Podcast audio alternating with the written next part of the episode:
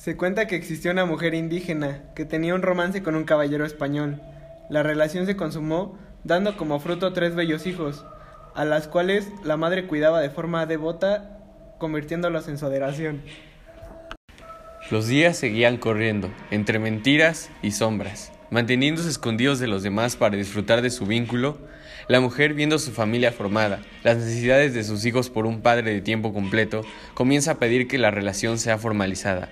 El caballero le esquiva en cada ocasión, quizá por temor a lo que dirán, siendo que él, un miembro de la sociedad en los más altos niveles, pensaba mucho que la opinión de los demás y aquel nexo con una indígena podría afectarle demasiado su estatus. Tras la insistencia de la mujer y la negación del caballero, un tiempo después, el hombre la dejó para casarse con una dama española de alta sociedad. La mujer indígena, al enterarse, dolida por la traición y el engaño, totalmente desesperada, tomó a sus tres hijos, llevándolos a orillas del río, abrazándolos fuertemente con el profundo amor que les profesaba. Los hundió en él hasta ahogarlos, para después terminar con su propia vida, al no poder soportar la culpa de los actos cometidos. Desde ese día se escucha el lamento lleno de dolor de la mujer en el río donde esto ocurrió. Hay quienes dicen haberla visto vagando buscando desesperada, con un profundo grito de dolor y lamento que clama por sus hijos. La culpa no la deja descansar. Su lamento se escucha cerca de la Plaza Mayor. Quienes miran a través de sus ventanas ven una mujer vestida enteramente de blanco, delgada, llamando a sus hijos y que se esfuma en el lago de Texcoco.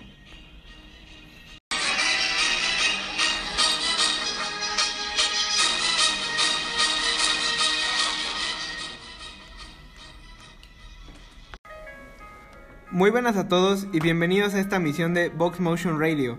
Mi nombre es Ángel y hoy vengo acompañado de un amigo experto en mitos y leyendas. Démosle la bienvenida a Diego. Hola, ¿qué tal? Saludos a todos. Y muchas gracias por escuchar Vox Motion Radio. Muchas gracias por invitarme, Ángel. Bueno, empecemos con... ¿Cómo son las leyendas latinoamericanas? Bueno, pues esta pregunta podría responderse de muchas maneras, ¿no lo crees? Ya que en todos los países que comprenden a, a, Latinoamérica tienen sus propios mitos y leyendas. Es muy cierto. Un ejemplo de esto es la leyenda que escuchamos al inicio del programa, la cual es la leyenda de La Llorona, una novela muy representativa de México. Claro que sí, he escuchado esa leyenda, también es muy famosa en países de Sudamérica. Sí, de hecho, en cada país cambia el origen, características y muchos aspectos de la misma. Claro, eso es lo que es interesante a las historias en esta parte del mundo. Pero no solo te limites a las historias como tal. Latinoamérica es un lugar lleno de creatividad. Sí, pero más que nada me fascina el cómo nosotros los latinos siempre hemos tenido una, una gran difusión en cuanto a nuestras historias de terror. Pues si te fijas, tanto ha sido el golpe de estas historias que ya hasta Warner se atrevió a sacar una película de la leyenda antes mencionada. Sí, claro. Aunque esta película no es tan apegada a la historia original, aún así es un trabajo aceptable. Exacto, pero ¿sabes algo? Eso nunca podrá reemplazar a la manera de contar las historias aquí en Latinoamérica. El cómo estas nos hacían sentir terror cuando éramos pequeños.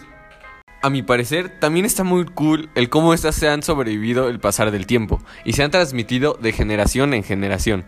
Sí, claro, un ejemplo de esto es que mis abuelos, cuando era más pequeño, se la pasaban contándome relatos que sus abuelos les habían contado a ellos. Claro. También le he escuchado historias como La Llorona, tienen su origen desde la época de los aztecas. Sí, este tema en verdad es muy interesante y se le pueden sacar muchas cosas interesantes todavía. Pero bueno, por desgracia se nos ha acabado el tiempo del programa. Bueno, pues por último, me gustaría concluir haciendo un resumen de lo que pudimos rescatar en este pequeño podcast. A mí me gustaría mencionar algo importante, y es que las leyendas son nuestro pasado, y además son la esencia de nuestro país y de Latinoamérica en sí. Además de que es nuestro deber aprenderlas, valorarlas y transmitirlas de generación en generación, como lo hicieron nuestros padres con nosotros. Porque finalmente Latinoamérica es literatura y tradiciones. Bueno, y con esa pequeña reflexión concluimos este programa. Gracias por haber escuchado Vox Motion Radio. Fue un honor poder acompañarlos en el programa de hoy. Nos vemos en el siguiente programa. Hasta la próxima.